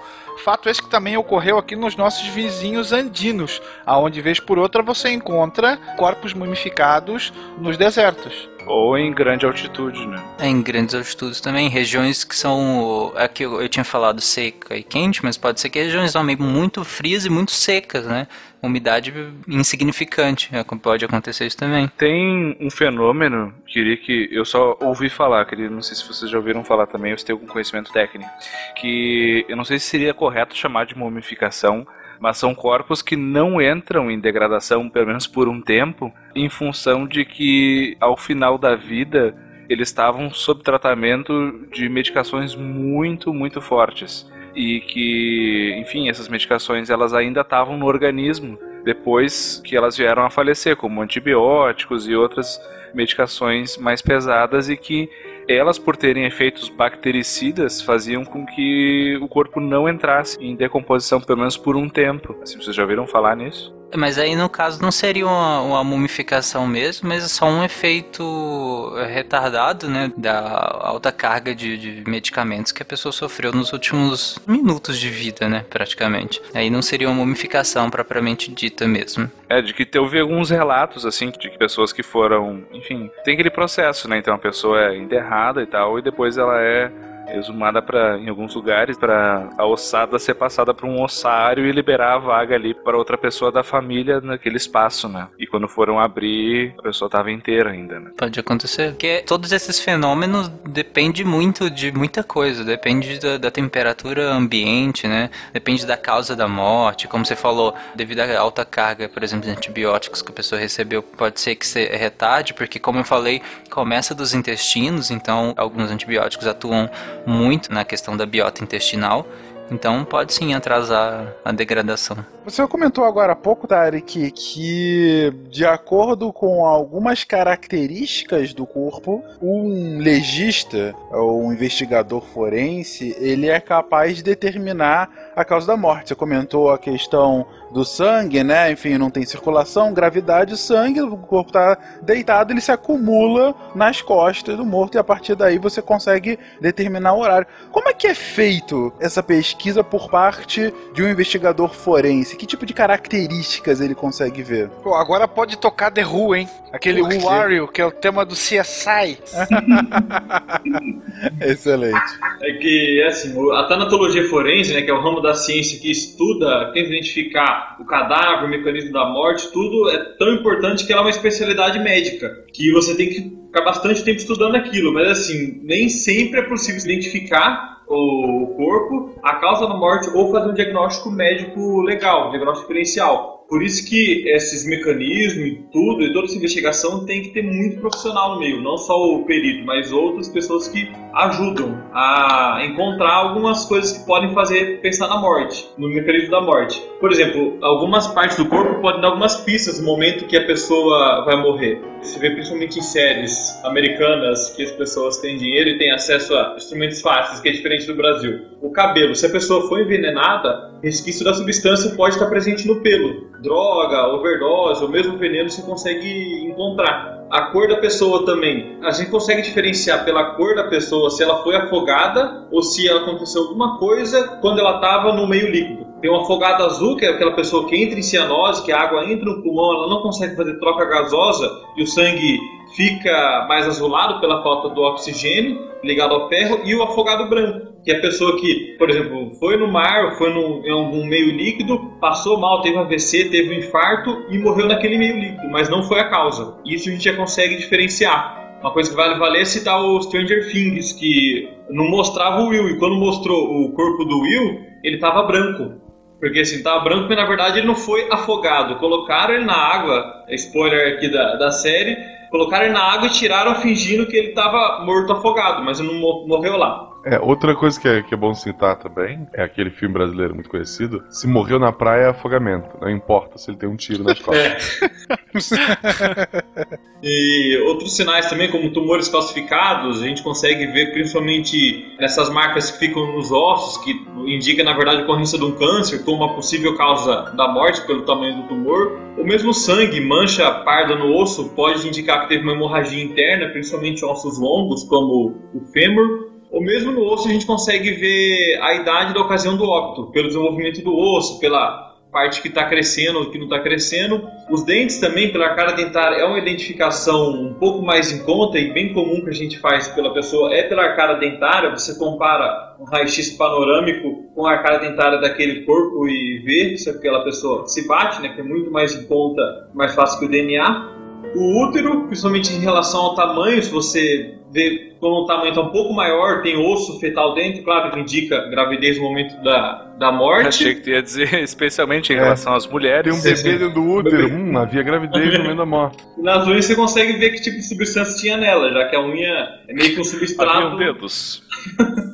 Você consegue saber se a pessoa era vegetariana ou comia carne. Pela unha? Pela unha. Você consegue identificar se ela comia carne ou não, se pela quantidade de proteína e tudo, você consegue saber. Então, uma coisa que talvez, por exemplo, a pessoa fala, ah, mas a pessoa que tá aqui ah, é, é a pessoa fulano. Não, mas o fulano era vegetariano. Só que na unha mostra que ele comia carne, então não é essa pessoa. Ou ela fingia que não era, né? Unha verde, né? Unha Unha verde. verde e unha vermelha, né? É, e isso é importante também para diferenciar espécies também, questão de- dos hominídeos também. O estudo parte muito dessa parte forense também, né? Por exemplo, a gente viu a mudança de dieta, por exemplo, dos hominídeos pelo padrão de dentição, por exemplo. A gente foi olhando os dentes, os dentes caninos foram se desenvolvendo cada vez mais à medida que a gente foi precisando rasgar altas quantidades de proteína. E aí, ou foi diminuindo à medida que a gente foi precisando rasgar cada vez menos, e os molares foram ficando mais desenvolvidos ou menos desenvolvidos à medida que a dieta foi aumentando ou, ou diminuindo, entendeu? À medida que a gente vai precisando de certos tipos de alimentação, a gente pode ir identificando pelo padrão de dentição também, pelo padrão de força, pelo tamanho da mandíbula, da maxila, da maxila em relação à mandíbula. Então, tudo isso é a análise forense que a gente pode ter uma série de dados sobre aquela civilização, sobre aquele espécime, sobre a alimentação dele, sobre muitas vezes como ele morreu, como ele viveu, etc. As flores brotam e morrem. As estrelas brilham, mas um dia se apagarão. Tudo morre. A terra, o sol, a Via Láctea e até mesmo todo esse universo não é exceção. Comparado a isso, A vida do homem é tão breve e fugidia quanto o piscar de um olho. Nesse curto instante, os homens nascem, riem, choram, lutam, sofrem, festejam, lamentam, odeiam pessoas e amam outras. Tudo é transitório. Eu fiquei com uma dúvida no negócio da unha ali. Esse negócio da unha é um troço assim, ah, se tu pegar a mão de uma pessoa, viva ou morta, de preferência viva, e olhar e assim, tendo o olho treinado, óbvio, né? É uma coisa a olho nu que tu identifica, é uma análise química da unha e tal que tu tem que fazer pra identificar essa questão? Eu acredito que seja mais uma análise química. Porque só de ver assim é complicado. É, é bem complicado. Imagina Zé do Caixão, hein? Apesar de que tecidos queratinizados, como por exemplo é a unha ou o casco do cavalo, por exemplo, é o casco de modo geral dos equinos, como é um tecido muito bem queratinizado, você tem padrões de deformação no caso que indicam alterações metabólicas, por exemplo. Então, muitas vezes no diagnóstico médico veterinário de algumas deficiências ou alterações grandes metabólicas em equinos pode ser pelo menos indicado ou começa a se suspeitar por alterações no padrão do casco. Desculpa, eu ainda tô pensando em Zé do Caixão vegano aqui. Praticamente. Você, você, você, todos você. Tirando essa parte que que a gente, a gente não vê somente o corpo, o sangue, unha e tudo, a gente vê a cena do momento ou como estava, por exemplo, uma peça de roupa. Vocês podem pensar, se alguém numa morte, em algum evento, se suspeita de que a pessoa se rendeu ou não, o que o pessoal geralmente olha? A altura do furo que entrou na camiseta ou na peça de roupa comparado à altura do furo que a pessoa realmente recebeu o tiro. Porque, por exemplo, se a pessoa levanta o braço, todo mundo com a mão para cima, tomar um tiro, a pessoa, claro, que o braço vai abaixar, ela vai morrer e você vai ver a diferença da altura. Isso você consegue falar, olha, não, a consequência da morte ou o momento da morte a pessoa tinha se rendido. Inclusive pelo padrão de entrada também, você olha o tamanho do ferimento, se tem resquícios de pólvora, se é queimado em volta, você dá pra saber a distância do atirador para a vítima também, então é uma análise bem complexa. É, e tem consequência legal, por exemplo, uma criança que nasceu viva e morreu ou uma criança que nasceu morta. A gente consegue diferenciar o que? No pulmão. Se o pulmão entrou ar, você pega o pulmão, a traqueia dessa criança que morreu e mergulha. Se boiar, ela respirou. Se não boiar, ela nem chegou a respirar. Isso legalmente tem uma diferença, por quê? Aí nesse caso você teria, se ela respirou, emitir um certificado de nascido vivo. Então legalmente tem um peso importante. Aquele que não respirou não tem esse certificado. Nasceu morto. Porque juridicamente no Brasil você é considerado cidadão a partir do primeiro respiro, né? Isso. Certificado de nascido vivo. Que você consegue certidão de nascimento, RG e tudo. Porque tem aquele debate, assim, que- que é justamente em que momento você se torna, né, de fato, um cidadão brasileiro. Isso é diferenciado de país para país, mas no Brasil, posso estar enganado, advogados que tratam disso, por favor, corrijam, mas se eu não me engano é justamente isso, você é considerado cidadão brasileiro a partir da primeira respiração que você dá, né? O espírito da zoeira entrou. Aí virou brasileiro. Exato. Pronto. Se possível, tranque o ar, né? Mas não tem que mandar essa mensagem. Nossa, como...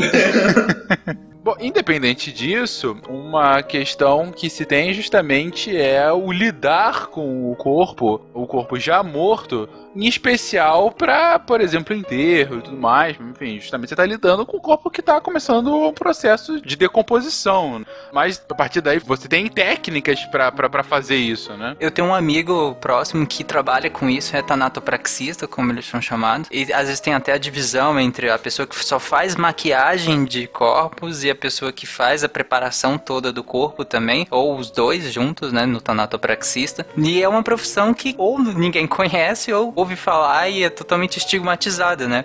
Mas que geralmente quando você vai precisar dela é sempre no momento péssimo. Então, muitas vezes a gente até entende a estigmatização da profissão, mas ela é preparar o corpo pro velório, para ser enterrado, para ser velado, dependendo da sua religião, de como que isso vai acontecer. Inclusive, esse é uma das coisas que eles respeitam, eles respeitam a religião, do, no caso de quem faleceu e da família. O Tanactopraxis sempre conversa com o familiar antes de manipular o corpo, ele conversa, ele sabe como que era essa pessoa, ele vai preparar segundo como essa pessoa era e como os familiares querem se lembrar dela.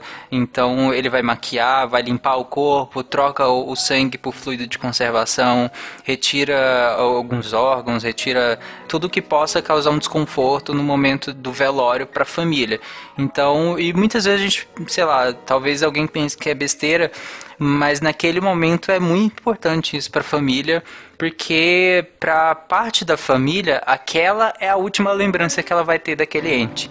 Então, por isso que esse profissional é, é muito importante nesse momento. Um maquiador de cadáver. Sim, tem cursos, viu, gente? Quem quiser, tem cursos de maquiador de cadáveres ou de estanopraxistas de modo geral também. Você pode aprender a fazer isso. No YouTube tem um monte de vídeo de maquiador, mas de maquiador de cadáver não tem ainda. Acho que Eu não. acho que isso é um, é um nicho Eu a ser explorado. É, Tem um nicho a ser explorado aí, hein? Quero ver como vão monetizar esses vídeos, mas tudo bem. Cara, vai monetizar muito. Porque tudo que tem morte no meio fica 10 vezes mais caro. Tipo, flor. Casamento também. É. tá ali perto, né? Mas aí é morte em outro sentido. É. A gente comentou no início do episódio, eu até puxei isso, que o medo da morte é o mais natural e o mais sem noção. É um medo bobo, porque é alguma coisa que vai acontecer, mas ao mesmo tempo é um medo totalmente fundado, justamente porque vai acontecer. Mas dado que isso de fato acontece, enfim, é até difícil você encontrar alguém que nunca tenha pensado e por aí tendo ficado com medo, receoso, enfim, do fim da sua própria vida. Eu imagino que os estudos sobre isso, como o ser humano lida psicologicamente com a morte, são estudos já de algum tempo, não, Rigor? A gente, culturalmente, cientificamente, a gente é um pouco obcecado pela morte, assim. Tanto em entender ela, quanto tentar evitar ela, principalmente nos últimos tempos. Mas o fato é que a morte é um processo natural. E a gente entende ela como um processo da vida. Qual que é a questão aqui, né? A gente entende, na psicologia hoje, a morte como sendo um dos processos que a gente enfrenta, tanto quanto os outros. Qual que é o problema? Ele é um processo finito. Então, assim, qual que é a nossa função aqui, né? A gente tem como objetivo principal sobreviver. Tá no checklist lá de sobreviver, não morrer. Acho que é bastante intuitivo. Então, a gente tem um medo da morte ele é irracional se a gente pensar na morte enquanto algo subjetivo ou algo genérico. Mas se a gente pensar nas causas de morte, aí sim, ou nas consequências da nossa morte, ia dizer algo estúpido agora como para nossa sobrevivência, mas para nossa sobrevivência dos nossos genes, por exemplo, aí a coisa começa a fazer mais sentido. Por exemplo, a gente tem um instinto de autoproteção. Isso é fato, certo? Uhum. Só que autoproteção contra o quê? Contra qualquer coisa que possa cessar a nossa existência. Exatamente. Mas por que, que a gente não quer que a nossa existência cesse? Então isso está no nosso hardware já. Né? A gente tem isso instintivamente lá preparado. Então a gente já tem isso lá. O que, que a gente faz? A gente criou uma série de perfumarias em volta para dar uma série de significados e uma série de simbolismos em cima mas o hardware disso é o mais primordial, né? Claro que tem outros. Não vou também ser tão reducionista assim. É o mesmo que a lagartixa que tá na parede agora, olhando vocês, ouviu o SciCast, tem quando ela foge quando vocês ligam a luz. Ela tá tentando sobreviver. Não matem as lagartixas, gente. Não matem. Elas não fazem nada pra vocês e elas comem os insetos. Isso. Que também não fazem nada para vocês, seus insetofóbicos. Mas enfim. Mas então, a gente criou uma série de relações culturais com, com a morte, como a gente falou. E elas vão desde relações assim mais fluídas ou mais rígidas, né, com a morte, ou mais tabus ou menos tabus. Só pra exemplificar isso, na minha família, por exemplo, minha mãe, ela tem uma péssima relação com essa questão de morte. Então, assim, até meu pai brinca que, tipo, se um dia algum de nós, eu e meus irmãos, morrerem, minha mãe morre junto. Porque, cara, eu não posso falar que ninguém morreu, assim, se eu falar que, sei lá, um amigo do primo do irmão, do amigo do meu vizinho morreu, ela fica mal. Às vezes ela tem crise de asma, né, porque ela tem asma. Então, tipo, ela lida muito mal. E eu sempre falo pra ela parar com isso porque ela acaba ensinando meus irmãos a não saber lidar com a morte também. E que é uma coisa, né, vai acontecer muito próximo. Então, é é uma péssima relação, assim, ela é muito ruim. Então, e eu, então, aprendi, pelo menos, o que eu aprendi a lidar com o tema, mais ou menos, totalmente sozinho e lendo, lendo sobre o tema mesmo. Então, eu não tive esse aporte familiar de como lidar com a morte, essa educação familiar de saber pensar nisso, lidar com isso, sempre foi um tabu muito grande isso. Eu acho isso péssimo. É, e a gente entende que essa relação, ela é muito transmitida familiarmente, né? Porque monkey see, monkey does, né? A gente aprende muito ao ver como os outros fazem. Acho que legal que tu teve discernimento de ver, bom, não é assim que eu quero fazer, vou buscar outras maneiras mas nem todo mundo consegue, né? Nem todo mundo tem esse discernimento e a gente acaba replicando e muitas vezes a gente replica coisas que não são tão saudáveis assim. E muito dessas maneiras, tanto das não saudáveis quanto das mais saudáveis, elas estão relacionadas ao significado que a morte tem para cada um. Então, assim, muito do significado que a morte tem para cada um vai estar relacionado ao que a cultura vai dizer para cada um de nós. A gente viu que historicamente cada fim, cada cultura, cada região desenvolveu seus credos em relação, então a religião tem um papel importante. A gente aqui no Ocidente, né, tem uma forte influência judaico-cristã, né? Então a gente tem o credo na vida após a morte, o quanto essas consequências na vida após a morte da vida atual a gente pode ter, então a gente vai se relacionar de uma certa maneira com isso. E a gente também tem essa questão da finitude da nossa vida e da vida do outro, e de lidar com a, a perda do outro. A gente tem uma dificuldade de entender que agora eu tô aqui com uma pessoa, ela tá aqui do meu lado, eu converso com ela, ela é um ser humano, e daí amanhã ela tá ali, mas ela não tá ali, entende? Todas as células que compõem ela estão ali, mas ela não, não tá mais ali, ela morreu. É engraçado o que você falou da influência judaico-cristã, que no judaísmo, por exemplo, eles têm uma noção da questão do luto que é interessante. E aí você pode me dizer se isso tem algum sentido psicológico. Eles têm toda uma institucionalização do luto, né? No judaísmo você não tem essa, pelo menos em algumas linhas do judaísmo, você não tem essa coisa do desespero total, como nós temos comumente em, em algumas vertentes de outras religiões, mas você não tem esse desespero total. Não, morreu, é respeitado institucionalmente pelo judaísmo essa questão do luto. Inclusive, eles dividem em várias etapas. Por exemplo, com tantos dias você não fala com ninguém. Você vai no enterro, beleza, você se tranca em casa. Depois de um tempo, você começa a receber visitas de parentes e tal. Depois de um tempo, você anda na rua. Depois de um tempo, você, você faz até coisas triviais, como os, afazeres domésticos ou cuidado com o próprio corpo. Você tem um, uma institucionalização do luto mesmo. E acredita-se que isso ajuda a pessoa a lidar melhor com esse momento do luto, já que ela tem etapas a ser seguidas pela religião que é maior do que ela, né? É uma instituição maior do que ela que dita ou, ou sugere etapas que ela siga para que ela consiga passar por esse momento de uma maneira melhor. Normalmente, quando a gente tem uma questão muito complicada a ser seguida, ou que desnorteia as pessoas, ou que está fora do escopo usual do dia a dia das pessoas, tu ter uma ordem institucionalizada a ser seguida das coisas facilita muito a vida das pessoas. E isso tende a diminuir o sofrimento. O problema é que isso se torna uma cartilha que nem sempre vai ser o melhor para todo mundo. Então, de repente, a pessoa precisava conversar com várias pessoas e ter relações mais empáticas e tal, ela vai ter que se trancar em casa e não falar com ninguém. Mas, de repente, para a pessoa que o melhor era ficar mais sozinha, meditar, ficar com seus pensamentos lá, para essa pessoa vai ser ótimo esse, esse primeiro período. Então, se perde a idiosincrasia de cada pessoa, mas tu tem um guideline geral que se tu não sabe o que fazer, segue aquilo ali. Né? Então, tem prós e contras, né? Assim como um plano geral de tratamento para qualquer coisa,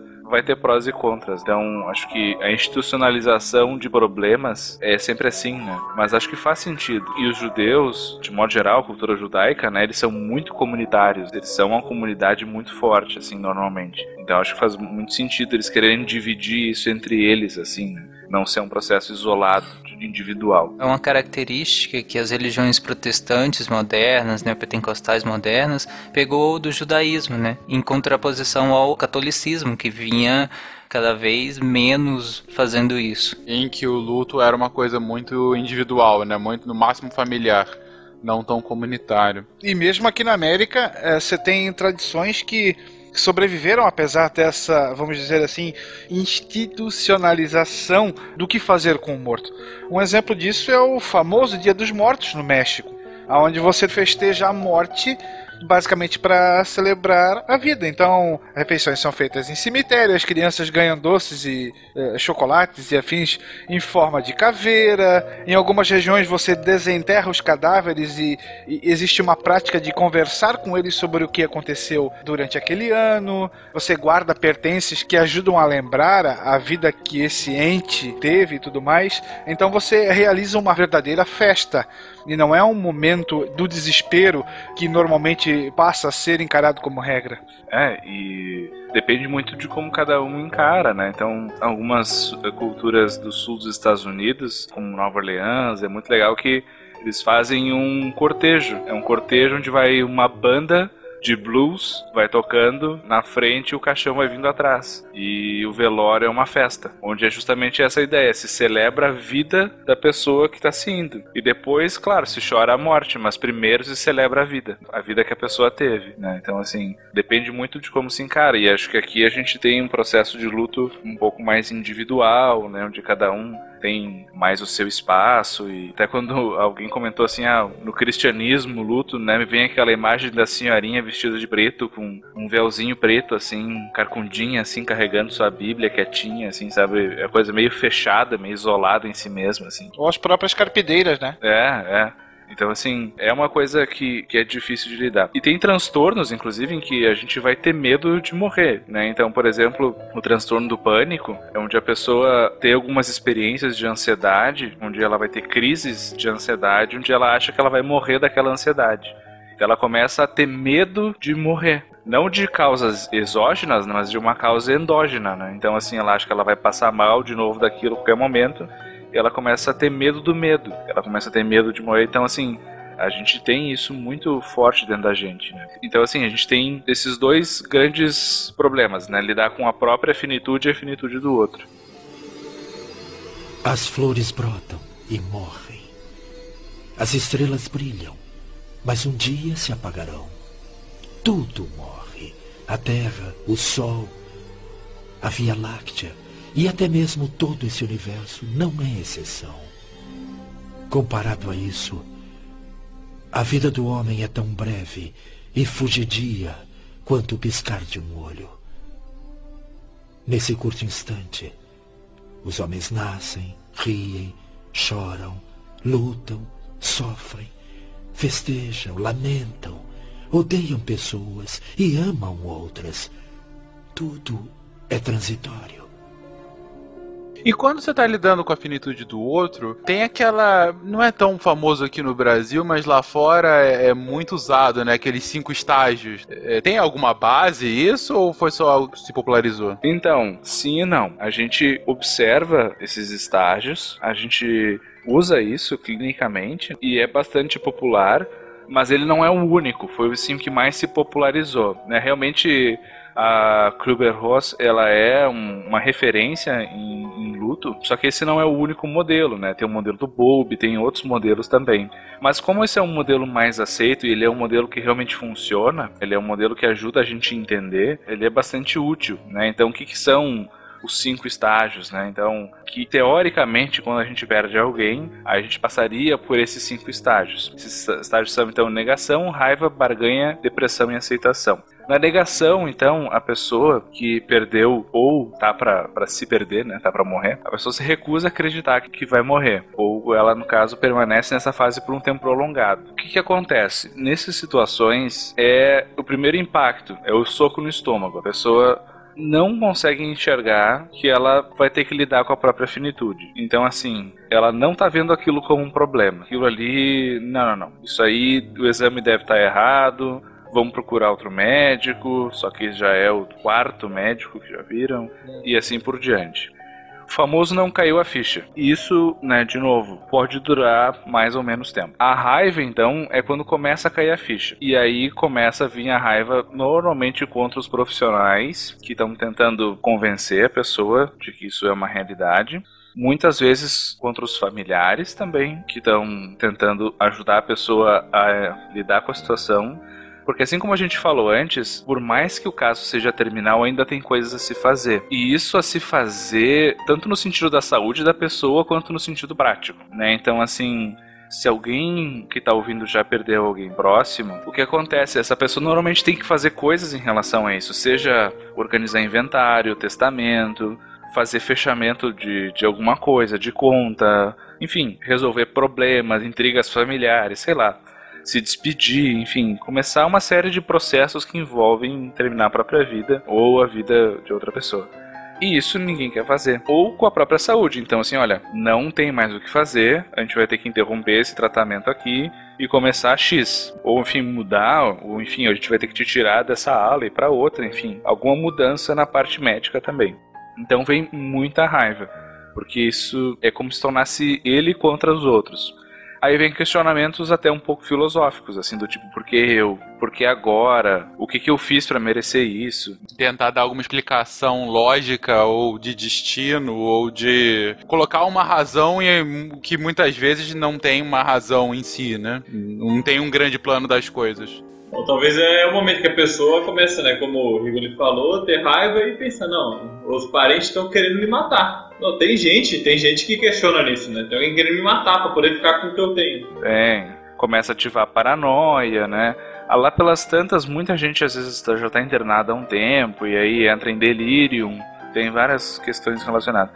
Mas o problema é que essas pessoas elas não conseguem aceitar ainda o que está acontecendo. Então elas entram nesse tipo de reação de externalização, elas começam a reagir contra os outros. Quando elas veem que isso não adianta, porque o quadro não vai mudar, porque elas estão putas com o que está acontecendo, começa a fase de barganha, né? Então assim, bom, já que eu ficar puto com todo mundo não está resolvendo, começa a acalmar um pouco e começa a tentar, bom, vou tentar ver o que dá para fazer. E aí é literalmente tentar negociar com Deus e todo mundo. Quem acredita, então, começa a rezar, né? Começa, tá, mas e de repente se eu der o meu dinheiro para caridade e se eu sair dessa, eu vou começar a ajudar uma ONG, né? E começa a fazer promessa e promete para a esposa que não vai trair mais, tenta subornar um médico para entrar no grupo experimental da droga que estão testando no hospital e não no grupo controle, aquelas coisas todas. Para tentar maior sobrevida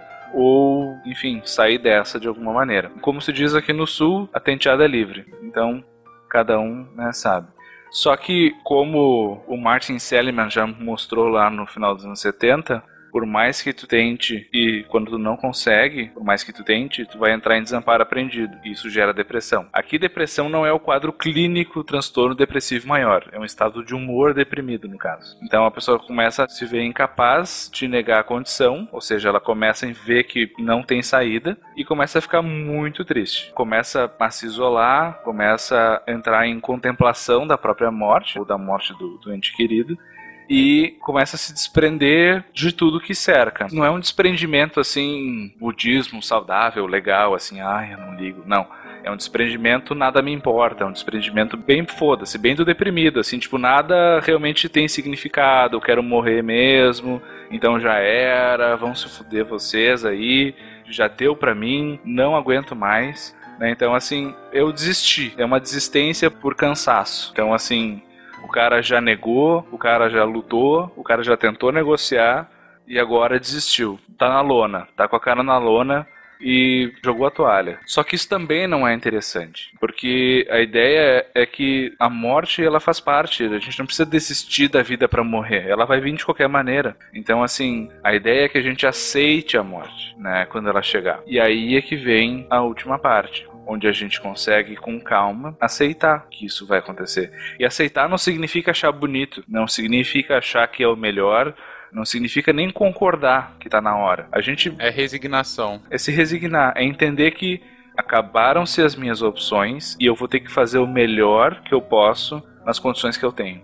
Sendo isso uma semana, sendo isso os próximos três dias, sendo isso piscando o olho com a minha boca entubada aqui. É tu aceitar as condições que tu tem e fazer o que tu pode com o que tu tem. E isso não necessariamente acontece nessa ordem, né? E não necessariamente a gente passa por todas essas, porque, enfim, cada um tem um processo de vida, né? E às vezes a pessoa já, sei lá, teve uma crise existencial aos 30 anos porque sofreu um acidente e daí já passou por, pela depressão ou pela barganha, não sei e daí já chega lá pra morrer mais velho em outro estado. né? É, ou a pessoa tem crises existenciais diárias durante o banho e é o momento que acorda. Sim, a gente- a pessoa chora em posição fetal todo o banho, né? Conheço um amigo assim. Quer, tu quer conversar, Tarek? Um amigo.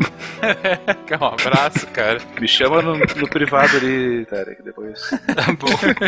Lembrando que o Rigoli é o psicólogo responsável pela equipe do SciCast, então... É sempre bom avisar pra quem não conhece, né? Porque senão fica muito esquisito É. quando o Rigoli oferece isso. Mas ok. Especialmente depois de chorar no banho, né? Vamos tomar um banho junto ali, vamos, vamos resolver isso aí. Sim, tá incluso na consulta. Fazer uma consulta no chuveiro ali, vamos resolver isso. Isso não garante que a gente vai conseguir, assim, lidar com isso de uma maneira tranquila, né? Tanto a nossa morte quanto a perda de alguém. Mas a gente vai passar por várias perdas e a gente chama isso de luto. E o luto é uma coisa normal, uma coisa que faz parte. É esperado que a gente fique mal quando a gente perde alguém. Isso pode ser alguém próximo, pode ser alguém não tão próximo. E o luto, ele já foi patologizado em outras edições do DSM, isso já foi colocado como algo que não poderia acontecer, depois teve uma limitação de tempo, depois foi colocado como critério de exclusão para episódio de depressão. E hoje tu pode entrar em depressão logo depois de um luto, não tem problema. O Bowlby, que é um psicólogo bem importante aí, ele vai colocar então quatro fases principais aí de luto, né?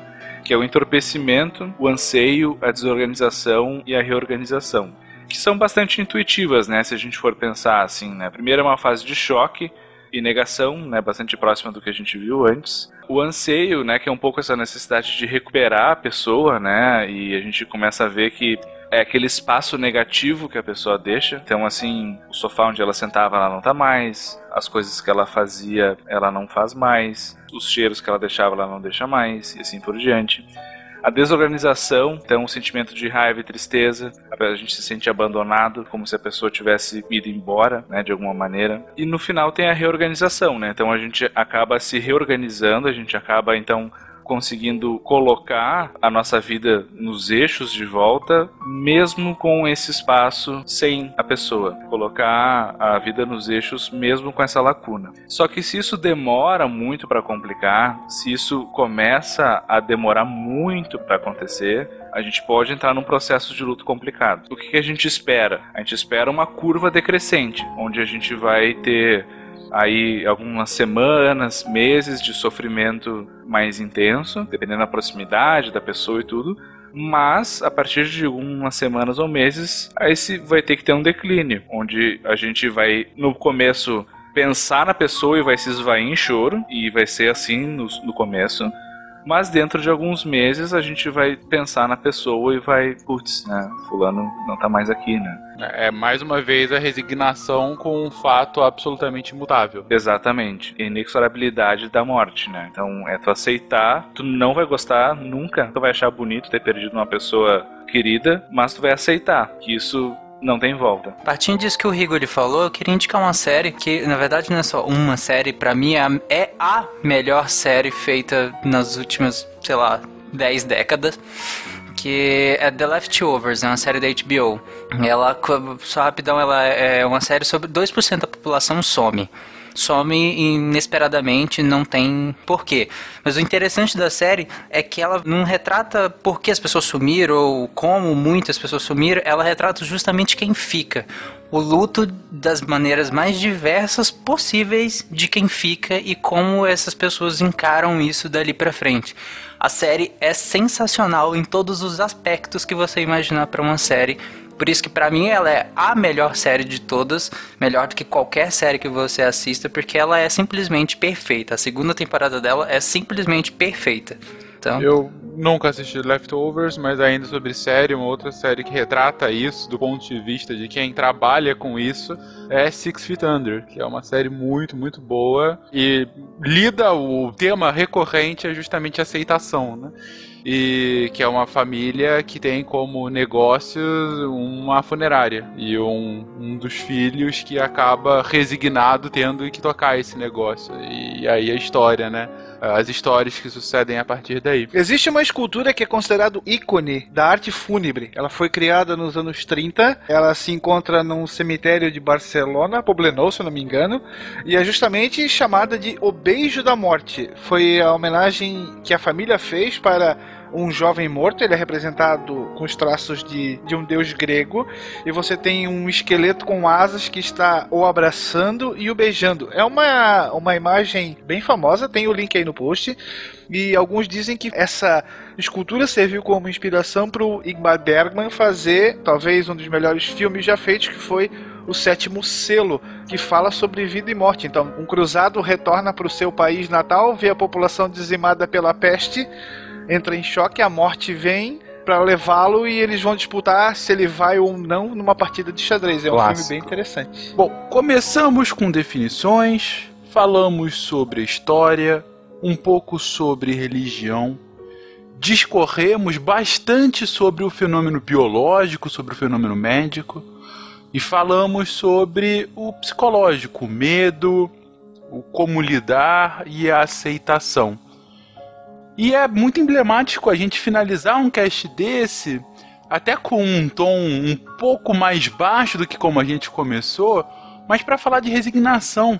Porque quando a gente está falando de resignação, não é como a gente disse, de abraçar a ideia e ficar sorrindo, contente com relação a isso. Não. É você resignar ante ao que é inevitável, ante ao que é inexorável. Uma pequena anedota sobre isso.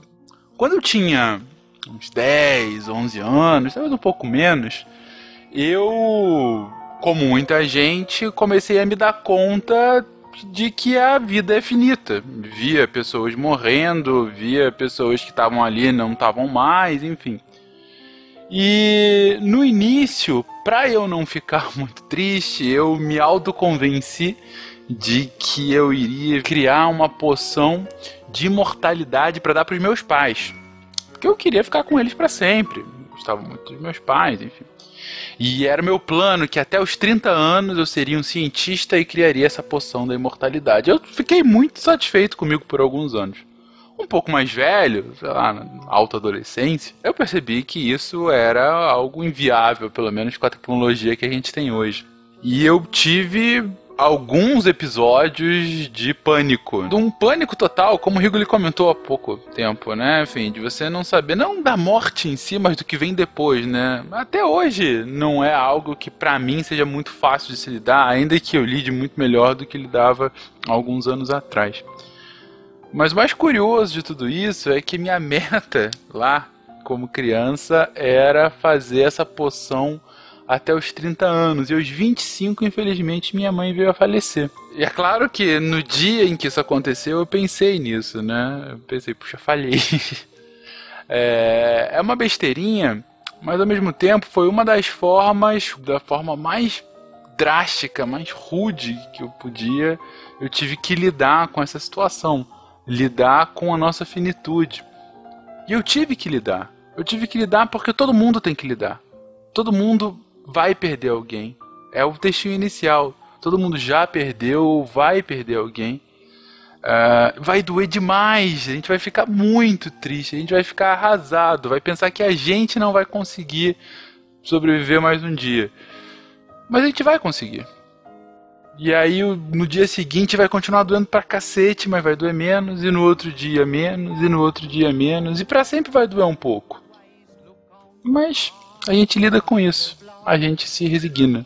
Acho que essa é a mensagem final do SciCast, desse SciCast em específico. Ante essa inevitabilidade, para manter a nossa sanidade, a gente tem que aprender a lidar com esse que vai ser o fim de todos nós. Exato. E não pense na morte da bezerra. É isso, ou entrar pra seita, né? Na seita? Que seita? A seita que dói menos. Puta que Realmente levantou essa bola pra correr. Ai, meu Deus. Parabéns. É isso. Ok, chega. Always look on the right side of life. For life is quite absurd, and death's the final word. You must always face the curtain with a bow. Forget about your scene, give the audience a grin. Enjoy it. It's your last chance anyhow. So always look on the bright side. Se a ciência não for divertida, tem alguma coisa errada. Tem que ser divertida. A coisa mais divertida que tem é a ciência.